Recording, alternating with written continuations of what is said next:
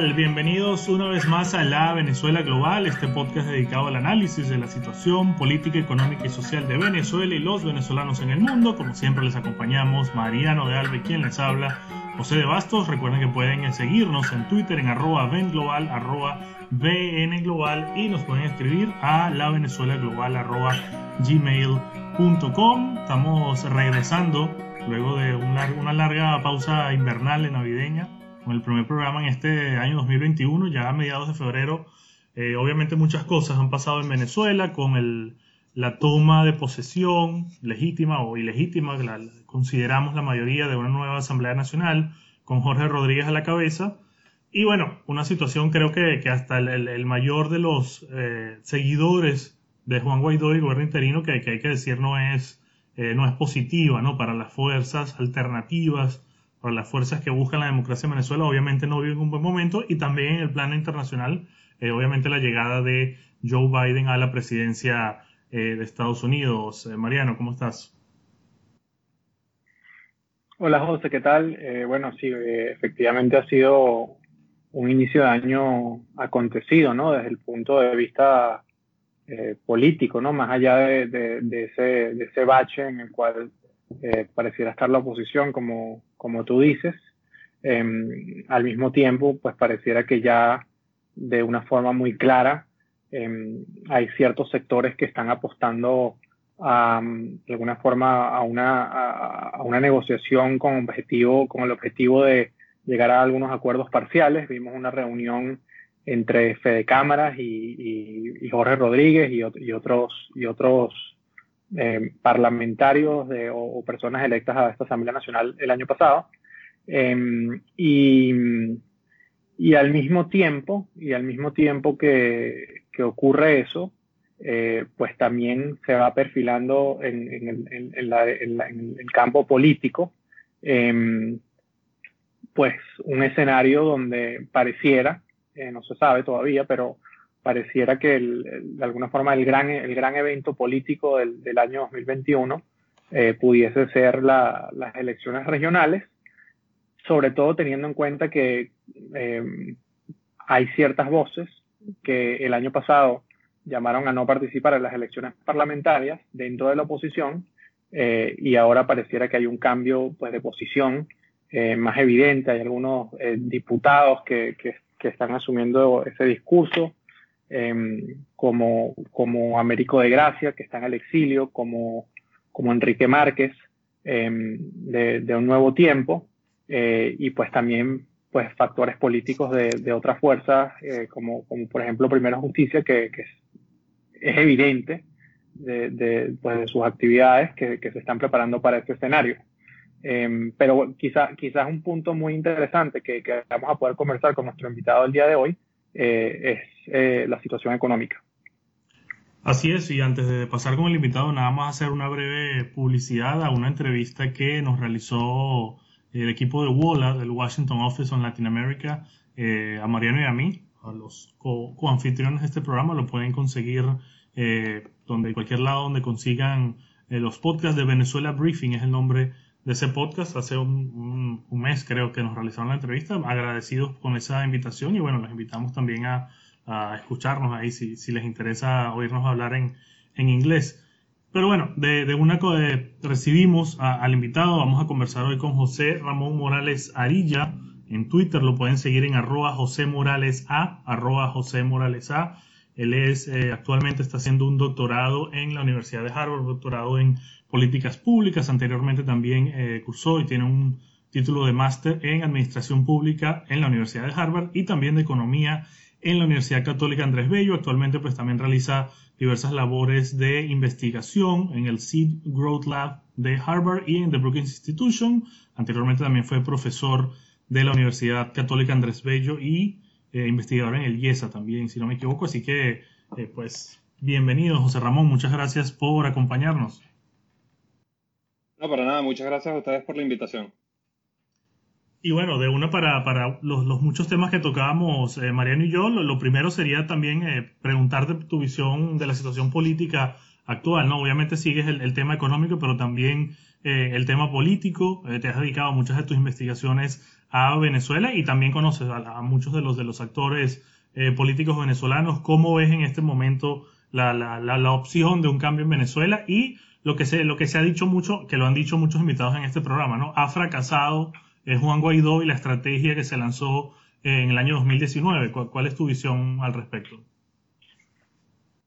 Sí, o sea, es, difícil ver los hechos y no pensar eh, y no concluir que la, eh, la, estrategia no ha funcionado, ¿no? Eh, eso es muy distinto a decir que no era en su momento la estrategia que maximizaba la probabilidad de una transición democrática cuando se asumió. Y eso tampoco implica que a día de hoy eh, una estrategia de presión internacional eh, alrededor del gobierno eh, interino de Juan Guaidó no sea la que maximice la probabilidad de que ese evento ocurra. ¿no? Lo que hay que pensar, hay, hay, hay como este, este, cierto lugar común en la conversación sobre, sobre Venezuela a día de hoy, eh, que, que, establece que hay que repensar la estrategia, repensar la estrategia, repensar la estrategia, repensar la estrategia. Bueno, repensemos la estrategia.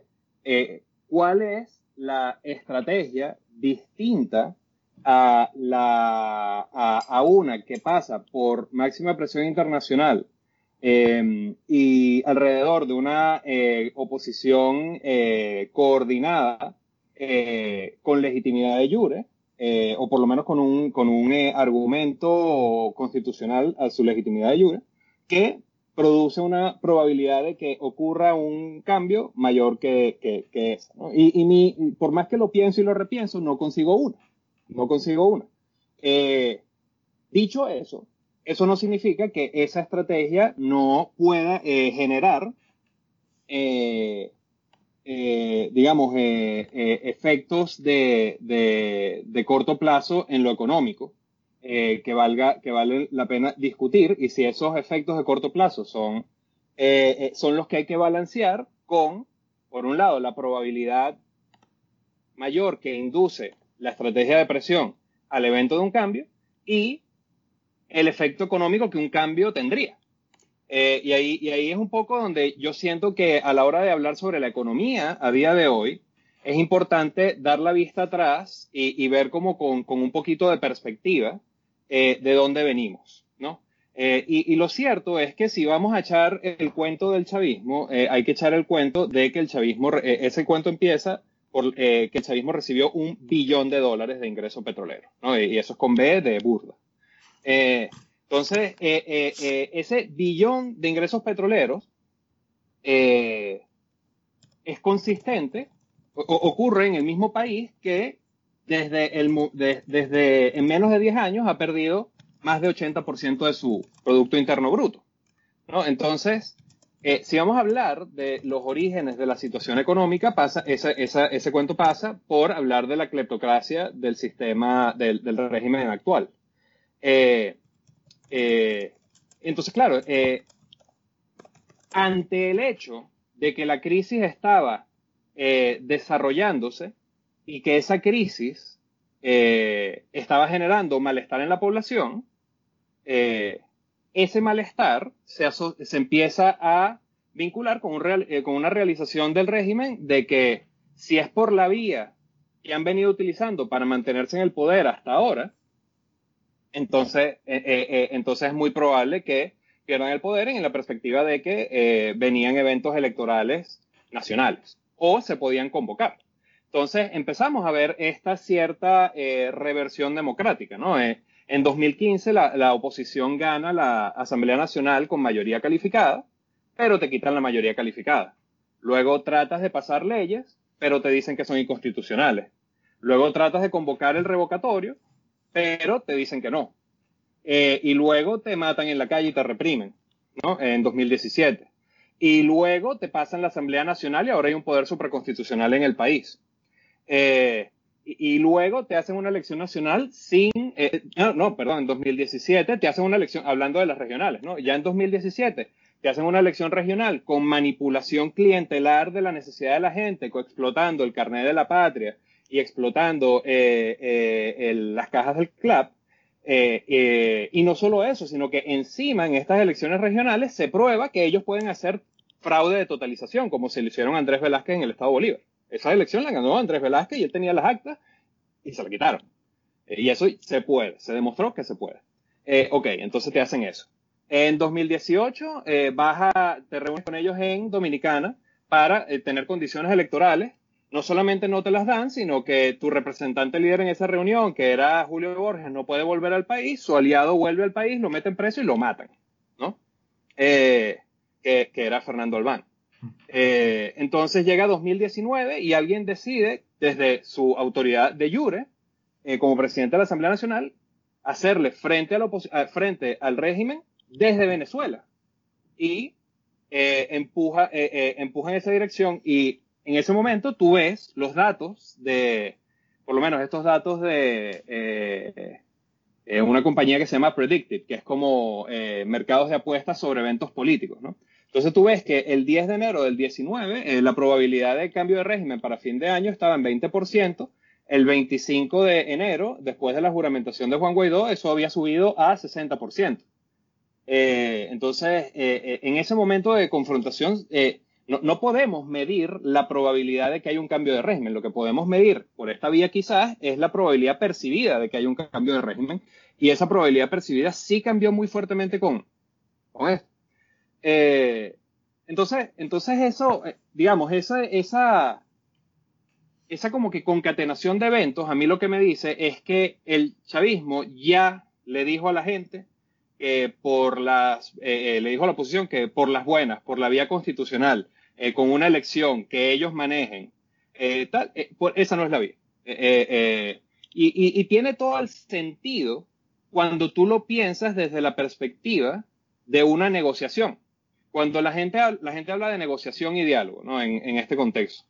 Em, el primer concepto que a ti te enseñan cuando eh, empiezas a estudiar negociación es cuál es la mejor alternativa a una solución negociada. ¿Qué tan bien parado quedas tú si no entras en un acuerdo con la otra persona?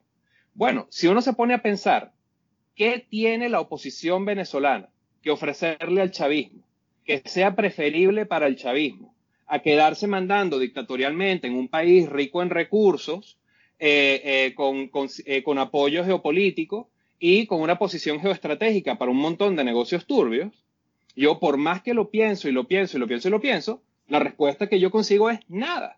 Sea, sin, sin, sin el ángulo de la legitimidad de Jure y el apoyo internacional y la presión internacional, no hay nada que negociar. El chavismo no va a ceder y si hay una constante en la política venezolana de, de, durante los años del chavismo es que el chavismo no cede en nada que vaya a afectar realmente la probabilidad de que ellos pierdan el poder. Ellos siempre están cantando el bluff del otro.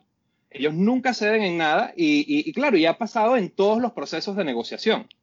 No, o sea, cuando tuve, cuando tuve 2018 eh, eh, Dominicana, pasó.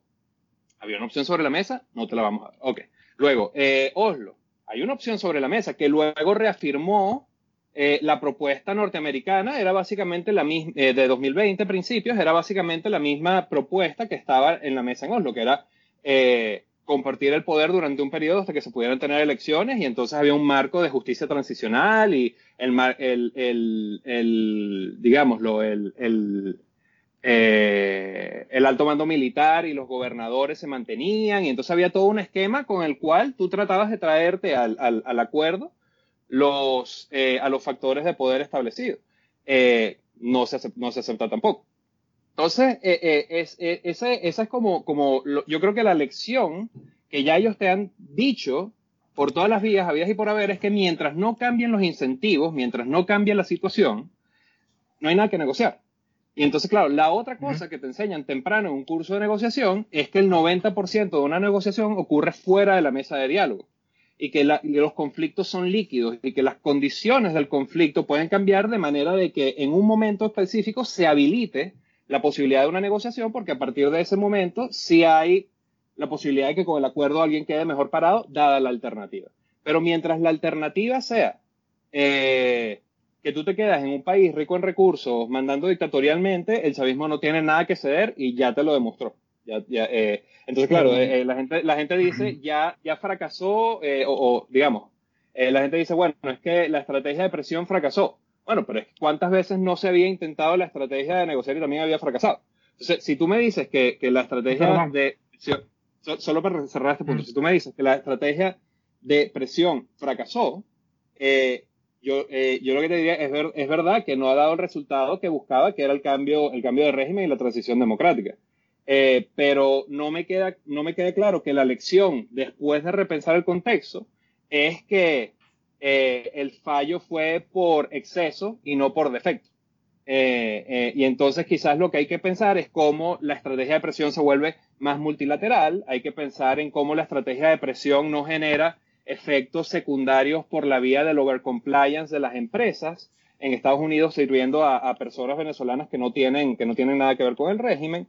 Eh, eh, habría que pensar cómo a través de la tecnología y la dotación de recursos y capacidad técnica se puede habilitar para, al gobierno de Guaidó para ofrecer servicios dentro del país eh, ya sea por la vía de transferencia de recursos, ya sea por la vía de emisión de documentos de identidad, que son todas las tareas en las que el Estado venezolano está fallando por su uso cleptocrático.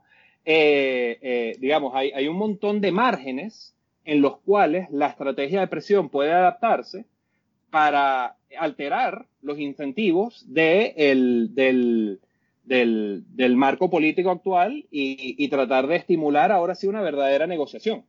Pero mientras ese contexto no cambie, eh, para mí la variable de primer orden es, la pregunta de primer orden, ¿qué se puede ofrecer al chavismo para que ellos acepten condiciones electorales para una elección presidencial que claramente van a perder? Y para mí la respuesta a eso es que sin presión internacional eh, y sin una oposición coordinada y unitaria, la respuesta es nada.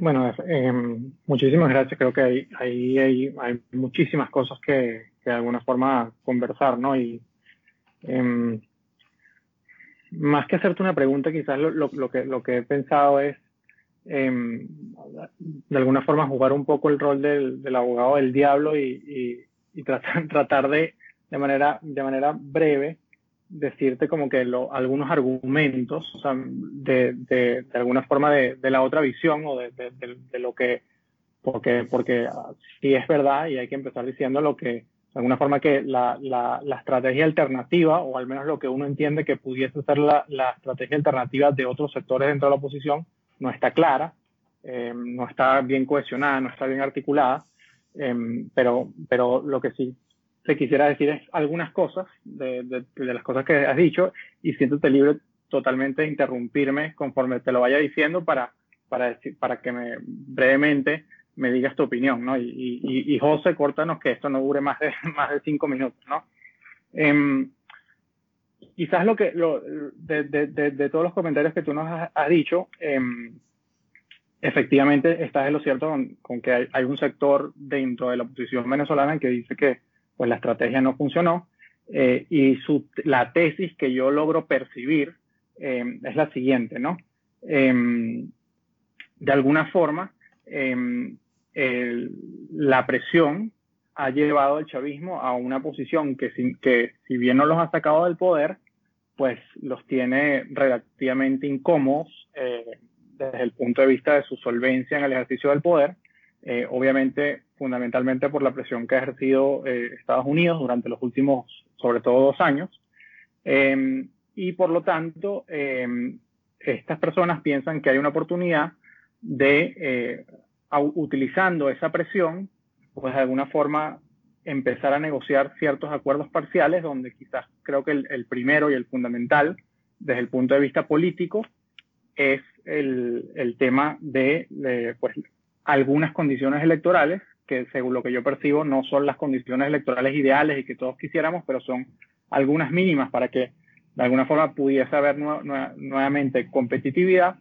Y desde el punto de vista económico, también creo que es una realidad que, que, no, que no, sé si tú compartes y me encantaría ver tu, tu percepción, de que si, si, algún efecto concreto han tenido las sanciones, eh, pues concreto en el término de, de muy evidente, es que han llevado al, al, al, al gobierno de Maduro a, eh, eh, como se sienten eh, medianamente más limitados, a de alguna forma dar rienda suelta a cosas que para ellos ideológicamente eh, en, otros tiempos hubiesen sido una especie de, pecados capitales y por lo tanto abrir ciertos espacios eh, para la iniciativa económica privada, ¿no? También obviamente hay que decirlo como, como un mecanismo para, para evadir sanciones porque eh, el gobierno venezolano está muy limitado en su, en su margen de acción internacional producto de las sanciones y si, y si ciertas actividades que estaban o que están en manos del Estado pasan a manos de los privados, pues entonces, en teoría, eh, puede ser más fácil evadir esas sanciones.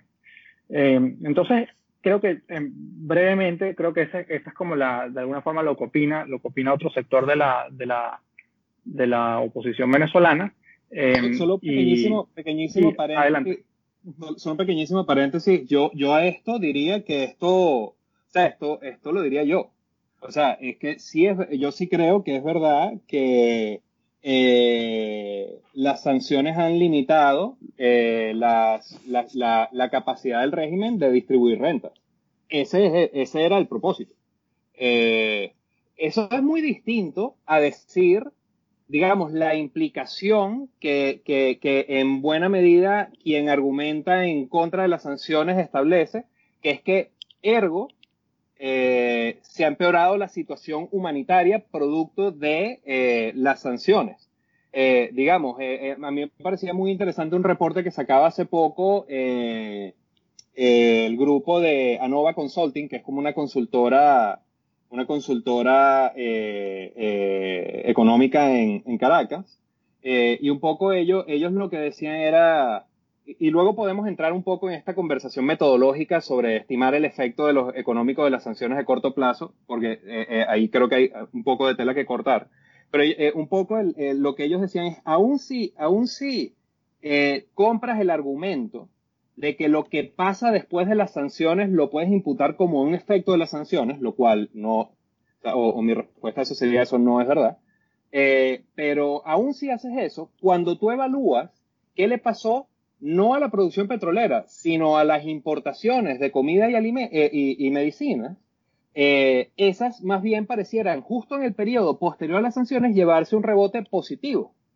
Eh, lo cual yo creo que habla de dos cosas, ¿no? Por un lado, habla de, de, de, que esto en verdad no, digamos, habla de la falta de un mecanismo en la literatura sobre este tema que conecte los supuestos efectos que esto tiene con la producción petrolera y el vínculo a la dimensión humanitaria, ¿no? Porque el argumento, el mecanismo implícito es, bueno, eh, cae la producción, caen los ingresos petroleros, como caen los ingresos petroleros, caen las exportaciones públicas, como caen las exportaciones públicas, se afecta el abastecimiento, ergo la gente está peor. Y más bien lo que dice eso, mira, si, si, si tú fueses a seguir ese acercamiento metodológico de, del antes y después de las sanciones, más bien eh, está mejorando el, el, el, eh, eh, la el, monto importado, el monto importado de, de, alimentos y medicina. Entonces, y, si cualquier cosa está mejorando el abastecimiento. entonces, yo sí veo este tema de que las sanciones pueden estar teniendo un efecto disciplinador sobre el régimen. y entonces, como, como tú necesitas darle rentas a tu coalición de poder, y las oposiciones y las sanciones te la limitan. Y como tú, eh, y como tú necesitas que esas rentas que le das a tu coalición de poder sean disfrutadas por los miembros de tu coalición de poder y tu coalición de poder no puede disfrutarlas fuera porque no se puede, porque por las sanciones más bien en el corte individual. Entonces tú tienes que hacer a Venezuela atractiva para tu coalición de poder y que la gente pueda gastarse su, su renta en Venezuela.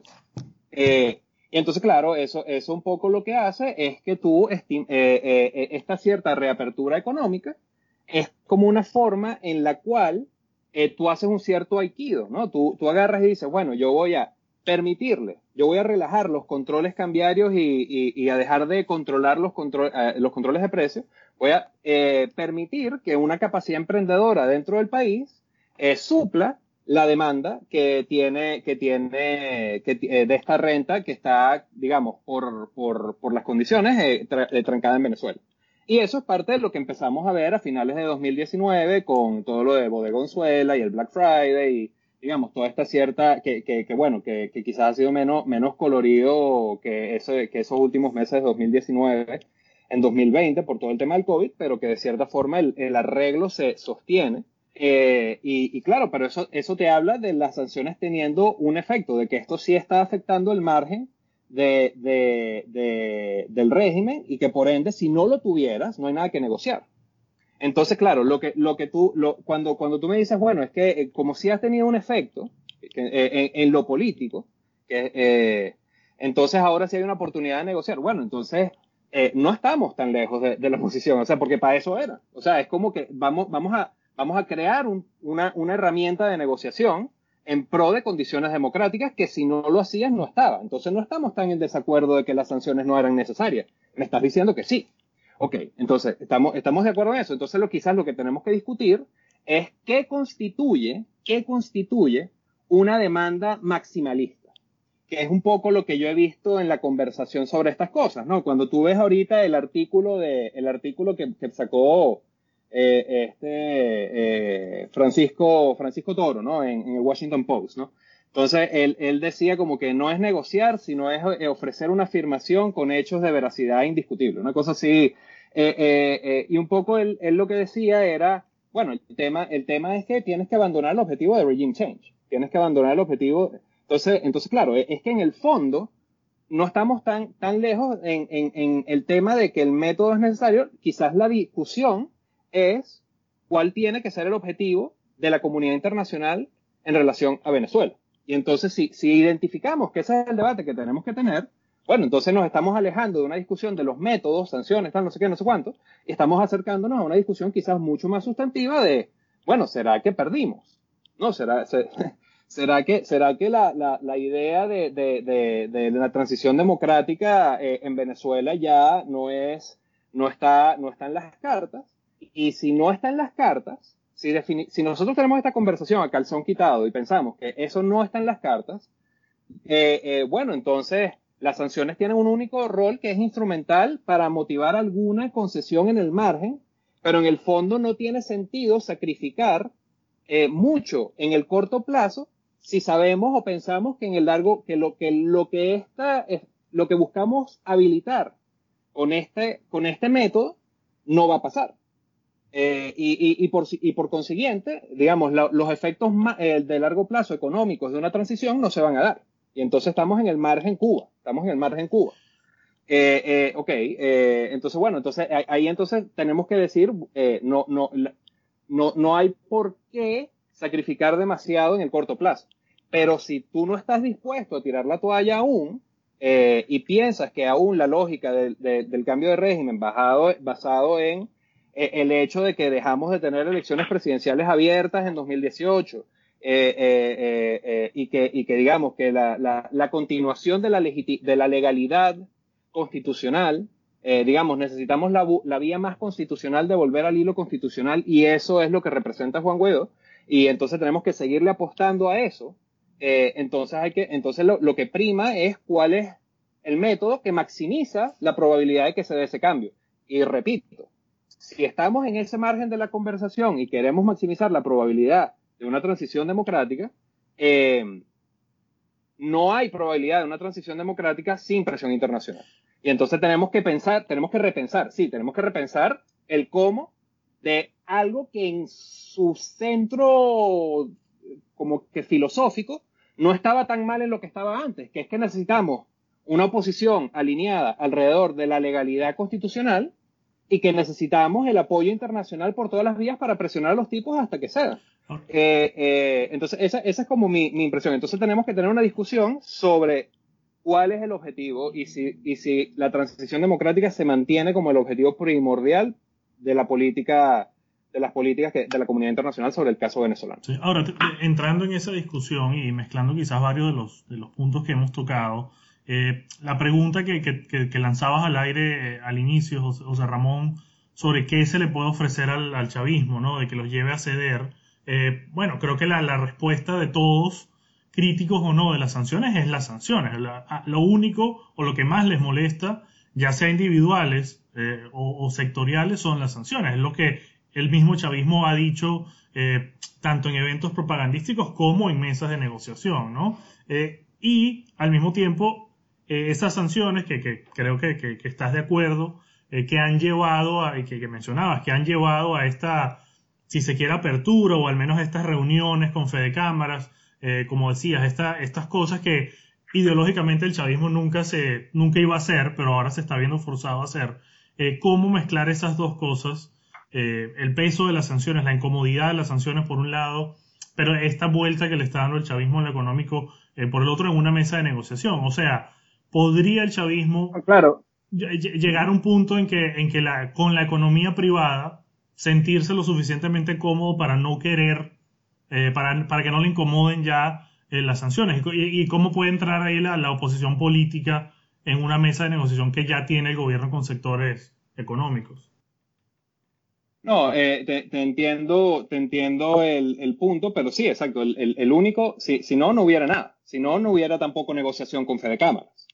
Me explico. O sea, es, es, como, es como, y si se quita, y existe la posibilidad de que la élite, eh, o sea, de que la coalición de poder pueda disfrutar de sus rentas eh, sin la necesidad de alguna actividad privada que la supla, eh, entonces, claro, ese, el equilibrio previo es, es, más deseable porque tiene, tiene, tienes rentas, tienes control y no tienes actividad independiente ocurriendo fuera de tu marco de control, que un poco es la lógica del chavismo que he demostrado hasta ahora, ¿no? Entonces, eh, no me consta que, así como, así como eh, trataron a la mesita, digamos, o a, Parra, cuando, cuando Capriles salió como, como el líder de la idea de ir a, las parlamentarias, ¿no? Así como desecharon a uno porque de repente salió, porque de repente lo oportuno, era eh, aprovechar una figura como con un caché político más alto para erosionar la credibilidad de Guaidó.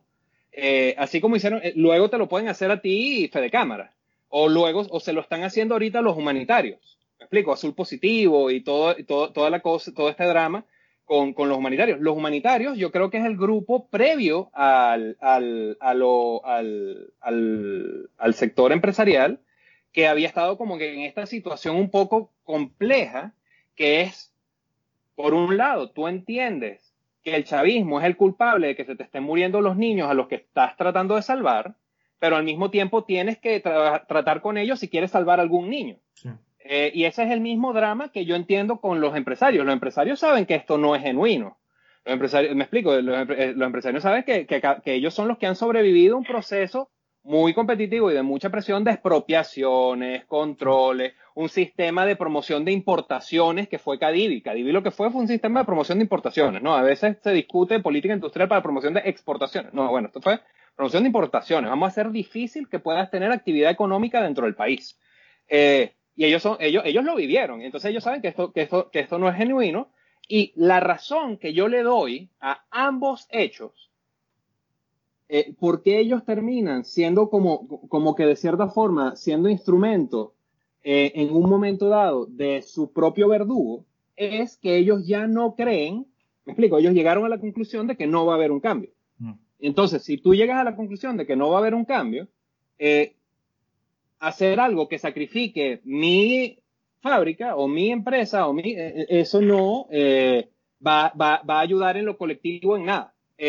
yo sé como humanitario que si el chavismo se mantiene, la posibilidad de darle respuesta sistémica a la crisis humanitaria compleja que tiene a tantos niños muriéndose de hambre, toda la crisis migratoria y todos los problemas que están tratando de abordar, yo sé que eso no va a cambiar, pero por lo menos me están dejando que yo salve a mis chamos. Eh, y yo necesito salvar a mis chamos porque en eso es que estoy. Y, entonces, eh, eh, ese es el drama. El drama es que el chavismo pueda empezar a tener micronegociacioncitas con todo el mundo en vez de una gran negociación nacional centralizada sobre, sobre, sobre las condiciones en las que está el país y cuál es, cómo vamos a tomar decisiones. Y ese es el problema de acción colectiva en el que está la sociedad venezolana. Y bueno, y no, no vamos a dejar de, decir, la, responsabilidad de Guaidó de asumir eh, o, de lograr eso no se está, no se está consiguiendo. Eh, pero dicho eso, la única la, forma de resolverlo es asumirlo, no es ahora decir, bueno, entonces ténganse todas las conversaciones y, porque entonces, entonces en el fondo ya, ya, ya se, ya se perdió y entonces estamos en el margen Cuba donde la cosa es como, sí, o sea, como mínimo, yo pensaría, en, montémonos en un, eh, en ese margen, montémonos en un, ¿sabes? eh, Mariel Boatlift, ¿no? Eh, de, de, de, de, venezolanos y pensemos en construir la nación venezolana fuera del territorio y somos Armenia. Digamos, hay, hay, hay, una, hay, una, hay una posibilidad de que ese sea, el, de que ese sea el, el, el, margen en el que nos encontremos y que eso es lo mejor que podamos tratar de habilitar con los venezolanos. Entonces, pensar en el tema humanitario en la frontera, eh, y minimizar los costos de las cosas en Venezuela en el margen de que el chavismo se queda, a pesar de que luego ellos vuelvan a implementar los controles, quitarle la presión. Correcto, eso, eso puede ser un escenario. Pero ah, si, no estamos dispuestos, si no estamos dispuestos a abandonar la idea de la transición democrática, por un lado, por la legalidad constitucional y por otro lado, porque entendemos que esa es la condición necesaria para darle respuesta a los problemas económicos y a la crisis humanitaria compleja, eh, entonces tenemos que buscar la manera de maximizar la probabilidad de esa transición y eso es por la vía de presión internacional, en mi opinión, adecuada. Y entonces creo que hay mucha conversación que tener sobre cómo puede cambiar la presión internacional para ser más efectiva. Y esa creo que es una conversación muy importante que no se está teniendo. Pero, pero eso, pero para mí tiene sentido tenerla solamente si se asume el objetivo de la transición democrática, si se reafirma el objetivo de la transición democrática como el objetivo clave de la comunidad internacional para el caso, para el caso venezolano. No, yo solo, yo lo el paréntesis que haría nada más eh, sería, entendiendo lo que dices, eh, creo que también es, imposible o muy difícil pedirle a fe de cámaras o pedirle a, trabajadores humanitarios o al individuo ciudadano a pie venezolano eh, sacrificios eternos en pro de un cambio en un horizonte desconocido, ¿no? como pasó hace ya casi 20 años con el, con el paro del 2002, ¿no? Decir, bueno, cierre su negocio un día más porque por ahí viene el cambio, eh, hay un punto que tú dices, mira, sí, quizás no estoy contribuyendo al cambio, pero tengo que abrir mi negocio. Absolutamente. Yo, yo, digamos, el planteamiento que hago no es para juzgar el comportamiento, sino es para entenderlo, ¿no? Es como, eh, eh, eh, no, es un, no, es un, punto de vista normativo, es como que mi conclusión analítica de qué es lo que está pasando, ¿no? totalmente, totalmente. se entiende por qué pasa pero también se entiende como el hecho de que pase socava en sí mismo la posibilidad de una negociación centralizada que incorpore la transición democrática como el elemento clave. Eh, pero, pero estoy de acuerdo contigo, no, yo no, no es un juicio de valor el que estoy haciendo, eh, que quiero dejar eso muy claro. Sí, y quizás, o sea, quizás otro elemento, o sea, tú, tú, tú, lo, tú lo planteas como en, en términos de esta pregunta de cuál es el objetivo, ¿no? Y yo, yo, yo quizás también lo que yo percibo es que muchos de estos actores, de alguna forma, pues tienen, tienen en la cabeza la idea de la, la propuesta inicial de, de Guaidó al, al, inicio del año 2019, eh, que bueno, que, que, fue, de alguna forma fue mutando, porque era, era muy evidente que, que en esos primeros meses de, del 2019 eh, estaba en la idea, y, tú mismo lo diste, pues no solamente en términos de, páginas de predicción, sino inclusive en, el mercado inmobiliario venezolano se, se, vivió lo que llaman una burbuja, ¿no? En, esos meses. Em, de alguna forma estaba, sí estaba, sí estaba presente esa idea, esa idea, entre comillas, maximalista de que el cambio era inminente. Y, y, y no es que, y, lo que yo, lo que, lo que yo percibo no es que ahora muchos de esos actores dentro de la oposición piensen que ya el cambio no es posible y por lo tanto vamos a un esquema de convivencia, sino que quizás hay, hay, hay, una zona más gris donde el, el, objetivo sigue siendo un cambio, sigue siendo una transición democrática, como, como tú lo dijiste. Sin embargo, pues hay un reconocimiento de que la, la, la, situación en este momento es, muy mala desde el punto de vista de, de, la perspectiva de un cambio. Eh, y por lo tanto hay uno que reagruparse, hay que dar un espacio de tiempo para que la oposición vuelva a, coordinarse de alguna manera. Y dos, también creo que, y lo, decía José hace unos minutos, hay una lógica como de, todavía hay ciertos espacios, inclusive uno diría que hay más espacios de los que pudiese haber hace algún tiempo, como, como conversábamos antes, producto de las sanciones, entonces vamos a tratar de entrar, entrar en una lógica como de, atrincherarnos, ¿no? Vamos a proteger el espacio que tenemos, vamos a tratar de resolver esto y, y, pues y después seguir buscando eh, ese cambio, ¿no? Quizás quizás esa es como la, de alguna forma como la, el, intermedio entre, entre las dos alternativas que tú, que tú planteas. Eh, y, y bueno, dicho eso, no, eh, supongo que quizás tengas algún comentario, pero mi pregunta específica sería, en, en términos económicos, em, ¿cuáles son tus perspectivas para, para, este año?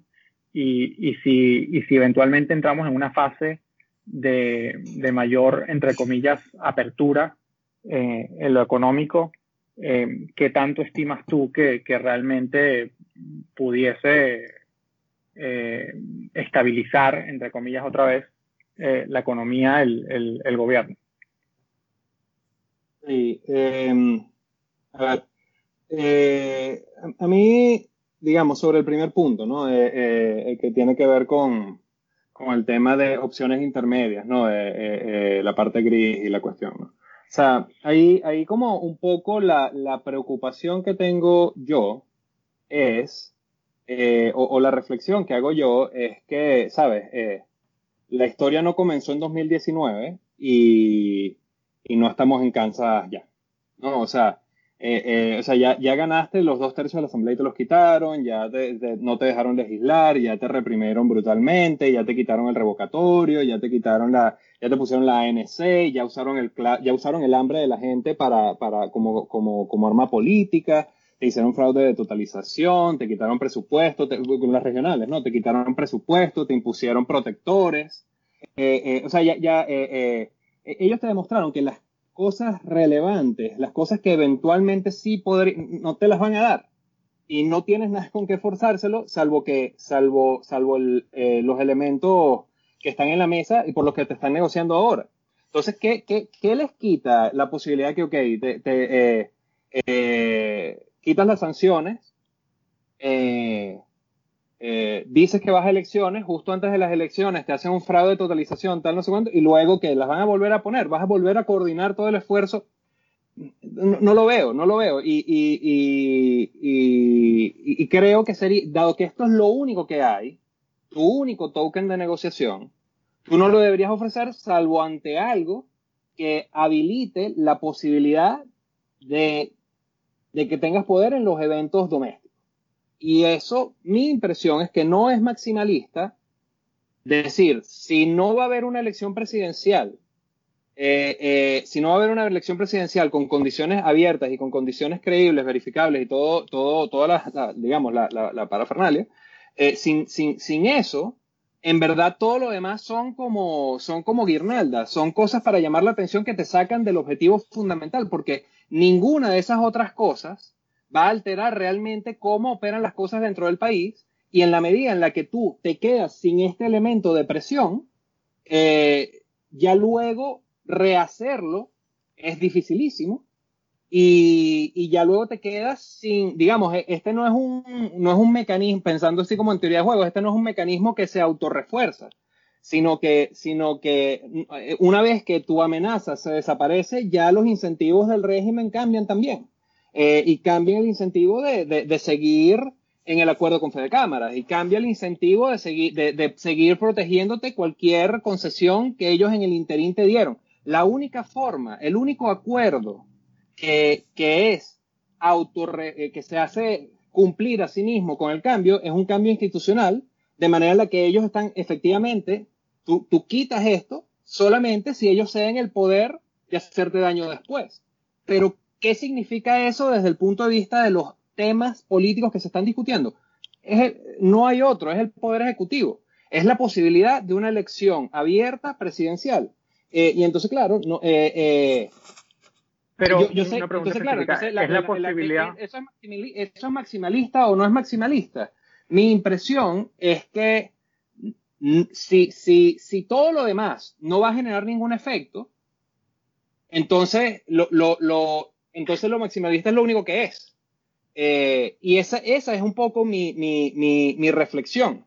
Porque, ¿sabes? Cuando tú piensas en los referentes del tema, del tema sanciones o del tema presión internacional, un referente reciente es el de, el de Irán, ¿no? Con el acuerdo nuclear. No, eh, entonces, claro, ahí, ahí era un tema de inapelables, sanciones, toda la comunidad internacional, China, Rusia, o sea, todo es un alineamiento geopolítico claro. Y, y, bueno, y se logró. Y se logró y luego pasó lo que pasó con Trump y todo lo que tú quieras. Eh, Ahora, hay gente que te diría, bueno, pero eso no es un cambio de régimen. Bueno, eh, una vez que tú empiezas a pensar en África como el margen del caso venezolano, el margen comparativo histórico del caso venezolano, no faltan casos, eh, empezando por Sudáfrica. el, caso, el caso surafricano fue un tema de años, pero es que, es que no vas a tirar, o sea, si, que las sanciones, en el caso, en el caso surafricano, la gente de Sudáfrica estaba pidiendo sanciones ¿Por qué? Porque las sanciones cambiaban los incentivos domésticos de forma que los factores económicos y, si, tú sabes, si tú sientes que es más sólido el otro lado que el lado, que el lado del gobierno, entonces a quien le vas a pedir que cambie actitud es al gobierno, no al otro. Eh, eh, eh, entonces el, el, tema de las sanciones en el caso surafricano tomó años. Y, entonces, claro, no, no, quiero decir que lo que tomaría recuperar la democracia en Venezuela en el marco del, del... Yo creo que un error de la oposición ha sido ponerle fechas a la cosa, ¿no?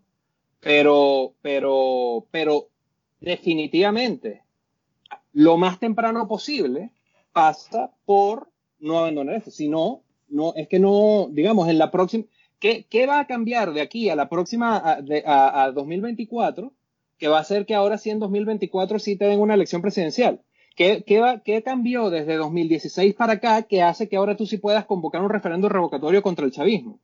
Eh, más bien, lo que ha pasado es que ahora, digamos, está, está el control supranacional de todo, la asamblea que tenías la perdiste, eh, eh, y, y, lo que tienes es una, una, una sociedad en un grado de, de empobrecimiento tal que la voz política, expresar voz política se vuelve un lujo, sobre todo con la, digamos, el, el, el manejo hiperrepresivo de las fuerzas policiales y todo el tema del, del uso de las FAE eh, eh, con, con, con, propósito, con propósito, con propósito represor, ¿no? O sea, estamos, estamos en el, en el país de Edmundo Rama, ¿no? Estamos en el, errada, perdón, eh, estamos en el país de, de, de, sí, de, la represión política, estamos hablando del país, de un país de, represión política de, ese, ese, color. Eh, entonces, claro, si, si no estamos pensando que eso es el objetivo, eh, entonces, pero, pero lo que creo es que las otras cosas así intermedias me suenan más como a guirnaldas que te quitan tu moneda de negociación y luego el chavismo te la cambia porque ya deja de tener ningún incentivo de, de, de, mantener, de mantener su palabra contigo una vez que ya tú no tienes nada con que amenazar. Pero específicamente con el tema de, la, de las presidenciales, ahora que te escuchaba, ¿tú, ¿tú piensas que sería lógico de alguna forma que hubiese un levantamiento de sanciones antes de esa elección presidencial o solamente después de la elección presidencial y una vez que el chavismo ya haya, o sea, es que hay un problema ahí, ¿no? Porque también... también a mí, me gustó mucho, a mí me gustó un, un, planteamiento que a mí me parece tenía como un elemento de timing en su estructura. Era la propuesta de los Estados Unidos en, a principios de 2020. Eh, y un poco el tema era, se hace esto, va pasando esto, se hace esto, quitamos aquello, se hace esto, quitamos no sé qué. En el contexto de todo esto se mantiene el liderazgo de, por un lado, el estamento militar, por otro lado, las, autoridades regionales. Entonces, ahí, ahí, hay una infraestructura, una infraestructura que habla de justicia. Me explico, habla de los objetivos, de los incentivos positivos desde el punto de vista de justicia transicional, no sé qué, no sé cuánto, y de los incentivos negativos, de cómo los va desmontando mientras se va construyendo el momento. Pero lo último que se quita eh, o la capacidad, o, la, digamos, la, la, la, decisión que vuelve la reversibilidad de las sanciones mucho más difícil, no se toma hasta que el proceso haya terminado. Entonces, entonces claro, es un proceso. Eh, y, es, me explico, volvemos a este tema de que no, ya no estamos en Kansas, eh, no estamos bajo el hilo constitucional. estamos buscando la forma más constitucional de volver al hilo constitucional eh, y eso, y, y, digamos, estos acuerdos que podrían alcanzarse para una solución pacífica que lleve a una elección presidencial democrática abierta y verificable, eh, pueden pensarse, no están establecidos en la Constitución porque la Constitución no preveía esta situación. Pero, pero, pero sí, o sea, eh, digamos, esos temas de diseño no me parecen los que previenen que ocurra. Lo que me parece que previene que ocurra es que el régimen se siente que, que, que, no lo necesita. Y entonces, bueno, eh, eh, o tiene razón o hacemos que lo necesite. Eh, y, entonces hacer que lo necesite pasa por, en mi impresión, no mantener, reestructurar el esquema de presión internacional para que sea más multilateral, para que tenga aspectos humanitarios que lleguen a Venezuela a partir del uso de la tecnología. Por, lo menos está algo que me pareció interesantísimo del año pasado fue el caso de Héroes de la Salud. O sea, Héroes de la Salud fue algo que apalancándose de electricidad y e Internet permitió que la oposición le hiciera llegar, que la oposición no, el gobierno interino le hiciera llegar transferencias de recursos directas a los empleados del sector salud en, el país. Eh, esa tecnología existe. Eh, de lo único que depende es de eh, electricidad e Internet y hacer algo de eso a escala no es inviable ni oneroso a un nivel de que el apoyo internacional organizado alrededor de un gobierno que puede también utilizar la, tecnología para garantizar transparencia en el manejo de los recursos, eh, eh, eh, todo eso, todo eso se, puede, se puede buscar establecer. Lo que hay que hacer es montarse en esa iniciativa. Hay que repensar la presión internacional para incorporar este margen. Pero esa es la conversación que empiezas a tener, esa es la conversación que empiezas a tener si piensas que el cambio de régimen es a lo que estamos apuntando. Si a lo que estamos apuntando es a eh, digamos, minimizar los costos que esto tiene en la región. Y entonces, bueno, entonces hablamos de otro margen. Entonces, cedes por una cosa menos, eh, eh, digamos, por alguna condición menos fuerte que luego sabes que el chavismo te la puede revertir y que no vas a hacer nada, pero bueno, algo se hace y entonces en algo mejoran las condiciones, quizás luego vuelven a ir contra con los controles de precios y contra las empresas y todo eso, pero luego no sabes qué haces ahí tampoco. Eh, pero de cierta manera mueves más recursos humanitarios en las fronteras y tratas, me explico, y entonces haces algo desde el punto de vista humanitario para mejorar las condiciones, pero sabiendo que somos Cuba, eh, sabiendo que ese es el margen. Eh, y entonces, bueno, si ese... pero lo, que, lo que yo quería decirte es que como que siempre hay un riesgo, ¿no? Y creo que lo, vimos en el caso de Irán, de que pues, ahora el, acuerdo se hizo añicos y, y básicamente estamos en una situación muy parecida a la que había antes del acuerdo eh, o quizás peor. Pero claro, el problema que yo veo es que como que con, con, lo, que tú, con lo que tú nos estás contando, pareciera que no hay, no hay una posibilidad real de, de, levantar sanciones sino hasta después de unas presidenciales, porque si es antes, también es cierto que mm, ya nada sorprende y también es posible que el, que el chavismo sea capaz de, de, cometer fraude en unas elecciones presidenciales que se acuerden en un proceso de negociación. Em, entonces, te digo, te digo ese, ese me pareció un precedente interesante porque tenía este tema del timing. Tú sí ibas quitando cosas mientras el proceso se iba dando. Eh, eh, ahorita, del, digamos, de la, de, la, de la tapa del estómago no tengo el, el, la agenda de pasos, y pero tú sí ibas desmontando elementos de las sanciones y de, y de la presión internacional, no solamente económica, también diplomática, ¿no? Eh, eh, eh, mientras el proceso se iba dando, mientras en lo que se establecía este gobierno donde las dos partes tienen representación igualitaria, entonces eso permite que ocurra esto. digamos, ese, ese tema de, de, la esquematización de la reforma, a mí no me, no me, no me parece que allí está, está la preocupación. Me parece que la preocupación es de primer orden, que es, ok, este, e, este mecanismo va a llevar a una transición democrática en, en un año chavismo, ¿lo tomas o no lo tomas? esa, esa, esa, esa, es la pregunta. o sea que, o sea que, mientras, que la alternativa del chavismo a no tomarlo sea, eh, eh, eh, digamos, quedarse mandando dictatorialmente en un país rico en recursos, no hay nada que hacer, mientras esa sea la alternativa. Entonces, que, que todos los esquemas de justicia transicional, eh, eh, reconocimiento y garantía de representación. Me explico, pensando en cómo lo hicieron en Colombia con la FARC y todas las cosas que se les dieron. Digamos, todos los incentivos positivos, eh, digamos, de justicia transicional. O, más aún, todos, todos los esquemas habidos y por haber de incentivos positivos. No hay esquema lo suficientemente beneficioso en ese rango que si la alternativa es el status quo, sea preferible. Entonces, entonces eh, es un tema, mi impresión es que hay que pensar en ese esquema de incentivos positivos, pero hay que pensar en alterar eh, la alternativa. Y pienso que alterar la alternativa es por presión internacional, por, eh, por vías económicas y diplomáticas. y entonces, claro, hay que, hay que pensar en los márgenes de acción que hay en el, exacto, en los márgenes económicos y diplomáticos.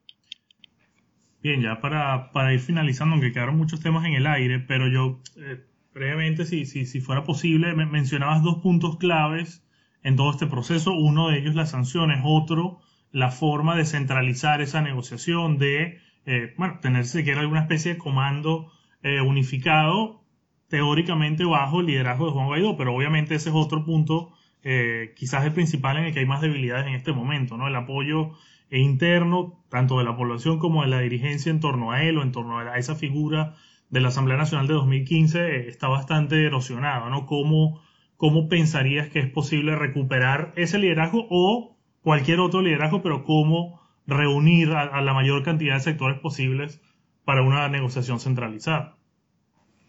No, está, difícil, está, está, clarísimo que está difícil. Eh, eh, eh, creo, creo, que hay un tema, ¿no? algo que se ve clarísimo en las encuestas es que el apoyo a Guaidó ha caído.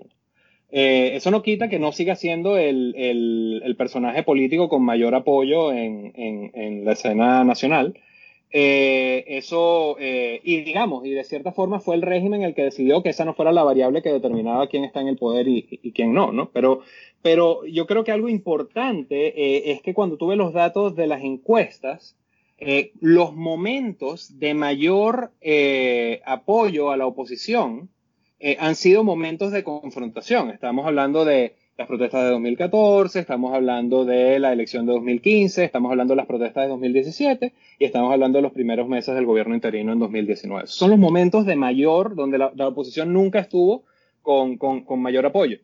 Eh, yo creo que es, eh, eh, la caída de la popularidad de Juan Guaidó, de lo que te habla, no es de una caída porque es que en verdad el tipo se demostró un radical y en verdad el votante mediano venezolano está en algún punto intermedio entre ¿sabes? El chavismo y Guaidó, ¿no? Entre dos puntos radicales. Yo siento que esa caída es porque la gente, así como las empresas y así como los humanitarios, le están empezando a perder, si no le perdieron ya, la fe a que Guaidó va a ser el instrumento de un cambio político. Pero eh, ese es el factor, o sea que tú, la, la, urgencia está en la transición y por eso aumenta tanto el apoyo cuando hay momentos de confrontación. Claro, es difícil pedirle a Guaidó que, digamos, ya, ya Guaidó asumió el gobierno interino desde Venezuela. Ponte en 2018 y nadie se imaginaba que eso iba a pasar. O sea, eh, esto es heroico. el, el, tema de haber asumido el riesgo del de, ejercicio del gobierno interino desde Venezuela, yo creo que eso, digamos, la magnitud de eso desde el punto de vista del riesgo que eso significa, eso como tema histórico, ¿no? Eh, pero, pero más allá de, más allá de, de esa consideración, eh, lo que ha caído es la perspectiva de que este personaje en particular va a decantar en una transición. Mi impresión es, ¿qué es lo que se necesita para reconstruirlo? Eh, eh, digamos, eh, una, actitud confrontativa, por un lado, que es difícil pedirle, dado la muestra tan obscena de represión política que el régimen está dispuesto a mostrar en, a día de hoy. ¿no? En, Venezuela no hay protestas no solamente por un tema del COVID, es porque cada vez es más los, los, costos percibidos de salir a protestar ante la posibilidad de represión son cada vez más, más altos. Em, entonces, esa, esa, es una dificultad de, fondo. Pero sí, o sea, para mí pasa, una, una posibilidad, una posibilidad pasa por la eh, relegitimación de la autoridad en la presidencia de la Asamblea Nacional. Eh, quizás hay un espacio ahorita para, eh, y, digamos, no, no es que vamos a pensar, a, mí algo que me pareció muy interesante, de nuevo, estas cosas interesantes que pasaron en 2020 es lo de la consulta, porque al final también demostró que la tecnología es una forma de llegarle a la gente en Venezuela para que se exprese políticamente bypaseando al chavismo, al régimen. Y eso no es que, no es que ese caso en particular no tuvo N cantidad de inconvenientes, que los tuvo, eh, eh, e imperfecciones, pero te habla de una prueba de concepto. Entonces, sí, quizás lo que, quizás en lo que hay que pensar es en una revalidación de la autoridad por esa vía, ahora sí con unas condiciones que garanticen que, eh, digamos, tú pones tu cédula, pones tu foto de tu cédula y tienes que tomarte una foto en ese momento para garantizar que efectivamente eres tú el que está haciendo la cuestión. y entonces así puedes ejercer el derecho al voto. Todo eso la tecnología lo permite y lo único que necesitas es electricidad e internet. entonces, claro, es pensar fuera de la caja, es pero, pero pensar fuera de la caja con la vocación de confrontar. Entonces, claro, yo siento que por allí es que podrían ir los tiros de una, de una, de una, de un rescate de la legitimidad del gobierno interino en su rol como coordinador del proceso, del proceso de confrontación al, al, chavismo. Creo, de nuevo, creo, creo también que esta, esta idea de ajustar la presión internacional por la vía de utilizar la tecnología para eh, ofrecer servicios y ofrecer eh, transferencias de recursos con fines humanitarios eh, a los venezolanos dentro del país en, más a escala, es algo que, digamos, que va a ser positivo desde el punto de vista humanitario, que va a eh, compensar los potenciales efectos de corto plazo que la estrategia de depresión pueda tener sobre eh, el bienestar de, la gente allá, eh, pero finalmente es algo que va a alterar, que, que, te va a dar legitimidad. Ahora tú vas a ser un actor que no solamente tiene una, una, una legitimidad de jure, eh, constitucional, sino que al mismo tiempo todo el mundo quiere, o sea, tú estás demostrando que las cosas pueden ser distintas y que las cosas pueden estar mejor eh, si, si todos nos alineamos alrededor de que esto termine de pasar. E, entonces yo creo que ese, digamos, creo que al final es, es parte eh, reafirmación del compromiso de la comunidad internacional y alterar los márgenes de la presión internacional, pero por otro lado también es el, mismo, eh, el mismo gobierno interino asumirlo y, montarse en iniciativas fuera de la caja que le, que, le compren credibilidad dentro y fuera del país. Eh, entonces, eh, eh, si, es que, si es que vamos a asumir que ese es el objetivo. Si ese no es el objetivo, digamos, yo no imagino que, la oposición lo, tenga la oportunidad de asumirlo abiertamente, pero es algo que la comunidad internacional sí puede asumir directamente y, y abiertamente y, y si es el caso, entonces que, se establezca. Pero yo no creo, digamos, lo, lo que he visto recientemente de, de la actitud en, en, muy corto plazo, de lo que ha pasado hasta ahora en Estados Unidos, no creo que, que, que esa sea la actitud mostrada hasta ahora. Eh, eh, pero bueno, pero esa es otra conversación que no se ha dirimido y, y que habrá que ver, ¿no? Pero, pero sí, eso. Bien, José Ramón Morales Arilla, arroba José Morales A en Twitter, este, cursando actualmente, desarrollando un PhD, un doctorado en políticas públicas en la Universidad de Harvard, dice, economista de la Universidad Católica Andrés Bello, caraqueño guayanés. Muchísimas gracias por acompañarnos. No, muchas gracias. Muchas gracias, doctor Ramón. Muy bien. Vale, hasta luego, muchachos. Bien, y recuerden que pueden seguirnos en arroba Global en Twitter, arroba VN Global, escuchar nuestros podcasts en SoundCloud, también estamos en Apple Podcasts y en cualquier otro lugar donde consigan sus podcasts. Nos pueden escribir a la Venezuela Global arroba gmail.com. Como siempre les acompañamos Mariano de Alba, arroba Mariano de Alba. Y José de Bastos en arroba J de Bastos H. Muchas gracias y hasta la próxima. Chao.